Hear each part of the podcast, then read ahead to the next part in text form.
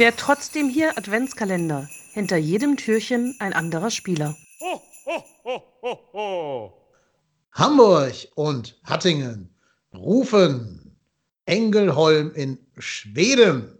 Denn aus Engelholm kommt unser neuer Mittelstürmer. Die Hoffnung auf viele, viele Saisontore und auf damit hoffentlich auch den Klassenerhalt. Aus Schweden kommt nämlich Sebastian Andersson. Jetzt wartest du auf eine einleitende Frage von mir? Ja, ich, war, ich warte. Ich, warte, ich, ich habe gedacht, du wolltest jetzt sagen, ah, Fußballgott Sebastian Andersson. Nein, nein, nein noch, noch nix Fußballgott. Aber wir können ja mal überlegen, ne? er wurde ja quasi eingetauscht gegen Cordoba sozusagen. Also er ist der Ersatzmann für Jon Cordoba. Meinst du denn, er kann diesen, diesem Auftrag von Cordoba gerecht werden? Er ist halt ein anderer Spielertyp. Also ich, ich glaube, ähm, ihn jetzt eins zu eins mit Cordoba zu vergleichen, ist halt schwierig. Also es funktioniert halt nicht. Es ist halt ein ganz anderer Spielertyp. Ähm, ich glaube, dass das auch nicht zielführend ist, zu sagen, Mensch, ist Cordoba besser oder ist Anderson besser? Das sind zwei andere Spielertypen, die musst du anders einsetzen. Und ich glaube einfach, ähm, oder ich könnte mir vorstellen, dass ähm, es auch Cordoba aktuell schwierig gehabt, also schwer gehabt hätte. Dazu muss man ja noch überlegen, wie fit war Anderson in den letzten Spielen. Ich denke mal jetzt nicht allzu fit nach seiner, also nach diesem, ich sage nach diesem Trainingsfoul von Özcan an ihm, äh, hat man ja schon gemerkt, da der läuft jetzt nicht mehr ganz so richtig rund. Und ähm, ja, dann die OP und jetzt nach der OP wird er auch ein bisschen Zeit brauchen. Deshalb war der, das, das, das, die Nichtberücksichtigung gegen den BVB, glaube ich, folgerichtig, weil es bringt nichts, den Jungen jetzt zu verheizen und dann lieber dem Spieler mal ein Spiel mehr Pause gönnen und dann, dass der sich richtig auskurieren kann und die Verletzung wirklich komplett abheilen kann, weil das bringt nichts, wenn du, wenn das halt immer wieder ausbricht, du immer wieder reagierst, mit Schmerzen spielst und das spielst du ja auch nicht richtig voll das spielst du auch mit angezogener Handbremse, wenn du Schmerzen hast. Und deshalb glaube ich, dass das der richtige Schritt war. Ähm, ob Sebastian Andersson der Spielertyp ist, den wir brauchen, das wird sich am Ende der Saison zeigen. Ähm, ja. Also ich möchte mir noch gar kein abschließendes Urteil erlauben. Ja, dafür ist es auch zu früh. Wir haben ja wirklich noch nicht den voll belastbaren Sebastian Andersson bei uns gesehen. Was ich halt glaube, das hast du gerade auch schon angedeutet, ist, du wirst, wenn du ihn spielen lässt, dein System umstellen müssen. Ne? Also, was Cordoba eben konnte, was er nicht so gut kann, ist, Cordoba kann ja aus dem Nichts eine Chance kreieren. Die kannst du ja wirklich 30 Meter vor dem Tor den Ball geben und sagen, jetzt lauf mal gegen zwei Innenverteidiger. Und Cordoba schafft das, sich die vom Leib zu halten. Ich mhm. glaube, da ist Anderson nicht der Spielertyp für, um das zu machen. Dafür ist Anderson vielleicht derjenige, der in der Box einen kühleren Kopf bewahrt und vielleicht besser daran ist, so Abpraller und äh, ja, so Sachen zu riechen, da zu stehen, wo ein Stürmer stehen muss, mit dem Kopf dahin zu gehen, der ist ja noch mal gute vier Zentimeter größer als äh, John Cordoba das gewesen ist. Und natürlich auch ein un unschreibbar gutes Kopfballspiel. Plus, was ich an, ähm, an Sebastian Andersson gut finde, ist, dass er bei jeder Station, wo er war, immer getroffen hat. Also es war nicht so einer, eine gute Saison bei äh, Union Berlin gespielt und dann sofort verpflichtet, sondern schon einer, wo du davon ausgehen kannst, dass der überall seine Leistung bringt, also auch vom Charakter her keine, ja, kein Stinkstiefel ist oder irgendwas, also ein entspannter Skandinavier, würde ich mal behaupten, der überall bis jetzt, wo er gewesen ist, auch eine entsprechende Torquote gehabt hat. Ja, das, das ist richtig. Ich hoffe nur, er ist nicht zu ruhig. Ähm, der macht auf mich immer so einen sehr, sehr ruhigen Eindruck, halt so typischer Skandinavier halt. Ähm, ja, aber wie gesagt, ich glaube halt einfach, wenn, wenn der wirklich richtig fit ist und wir dann auch das Spielsystem, wie zum Beispiel bei, bei Union Berlin, auf ihn halt auslegen, dann kann das sicherlich eine Waffe sein. Halt eine andere Waffe als ein John Cordoba. Ähm, aber ehrlicherweise muss man ja dazu sagen, wir haben ja die beiden nicht eins zu eins getauscht, sondern wir haben ja Anderson und Duda für Cordoba bekommen.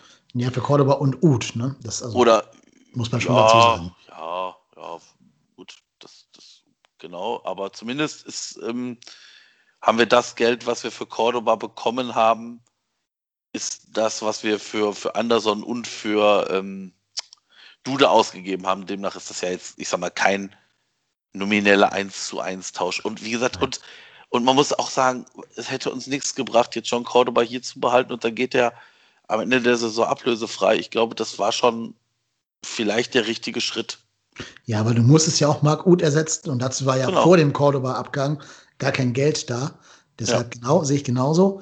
Und was ich auch gut finde, du hast damit ja auch, also am Papier zumindest, äh, die Konkurrenz geschwächt, wenn du halt deinem direkten Konkurrenten seinen besten Stürmer wegkaufst. Gut, kam jetzt halt anders als gedacht, weil die mit Kruse und Poyampalo gut eingekauft haben. Das konntest du aber vorher nicht ahnen, dass das so kommen würde. Also auf dem Papier macht der Move schon, glaube ich, Sinn, den Anderson zu holen. Nochmal ganz kurz aus der Statistikecke. Der hat 247 Spiele gemacht auf Profiniveau und hat in 247 Spielen 109 Tore und 39 Assists gemacht. Teilweise auch in anderen Ligen natürlich als der Bundesliga, vollkommen logisch, aber ist schon eine gute Quote, kann man ja. anders sagen. Ja, vor allem muss man auch sagen, das ist jetzt nicht so, dass der jetzt immer bei den Obertop-Teams gespielt hat.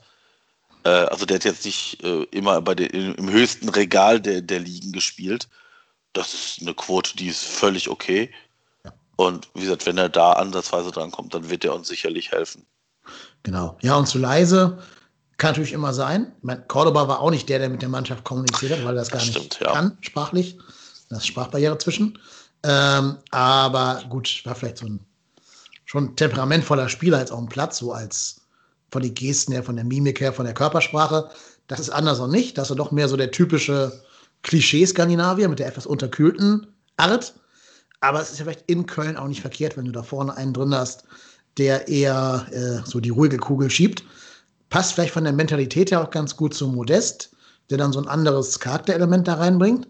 Ähm, ich weiß nicht, ob die beiden sich spielerisch wirklich gut ergänzen würden, aber zumindest so als Typen kann ich mir gut vorstellen, dass sie so ein bisschen zueinander wie Salz und Pfeffer sind. Mhm.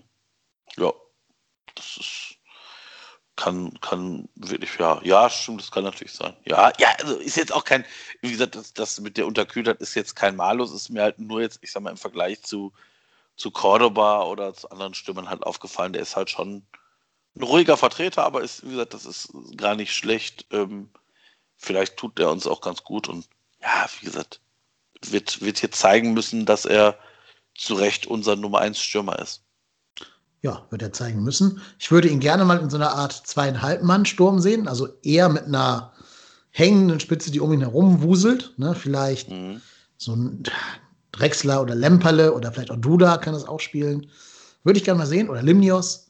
Ähm, weiß nicht, ob Kistel da der Trainer für ist, aber ich glaube, da würden seine Stärken noch ein bisschen besser zur Geltung kommen, wenn du ihn als Wandspieler einbaust, also nicht aufs reine Tore schießen beschränkst, sondern ihn auch quasi so als allererste Anspielstation nimmst, die dann den Ball auf den nachrückenden, hängenden Stürmer mhm. ablegen kann.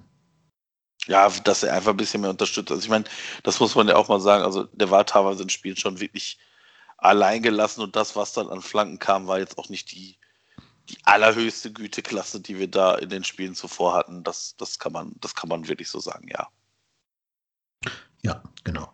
Ja, aber da können wir noch dran arbeiten. Flanken kann man ja vergleichsweise einfach üben im Training. Ich denke mal, da wird jetzt auch Gistol seinen Fokus drauf setzen.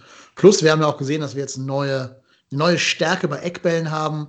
Die trainiert anscheinend äh, André Pavlak mit der Mannschaft, die Eckbälle. Genau. Gegen Dortmund zwei Tore, gegen Wolfsburg wissen wir noch nicht, aber wir behaupten einfach mal zehn Tore gegen Wolfsburg nach Ecken. Oder fünf, ja, ja, fünf nehme ich auch. Fünf, fünf reichen, ja. Fünf nehme ich auch, genau. Aber da könnte ja auch eine Waffe sein, ne? dass der nochmal mit dem ja. Eckball ein bisschen höher steigt als die Innenverteidiger und da irgendwie an den Ball kommt. Ich glaube, da ist er prädestiniert für.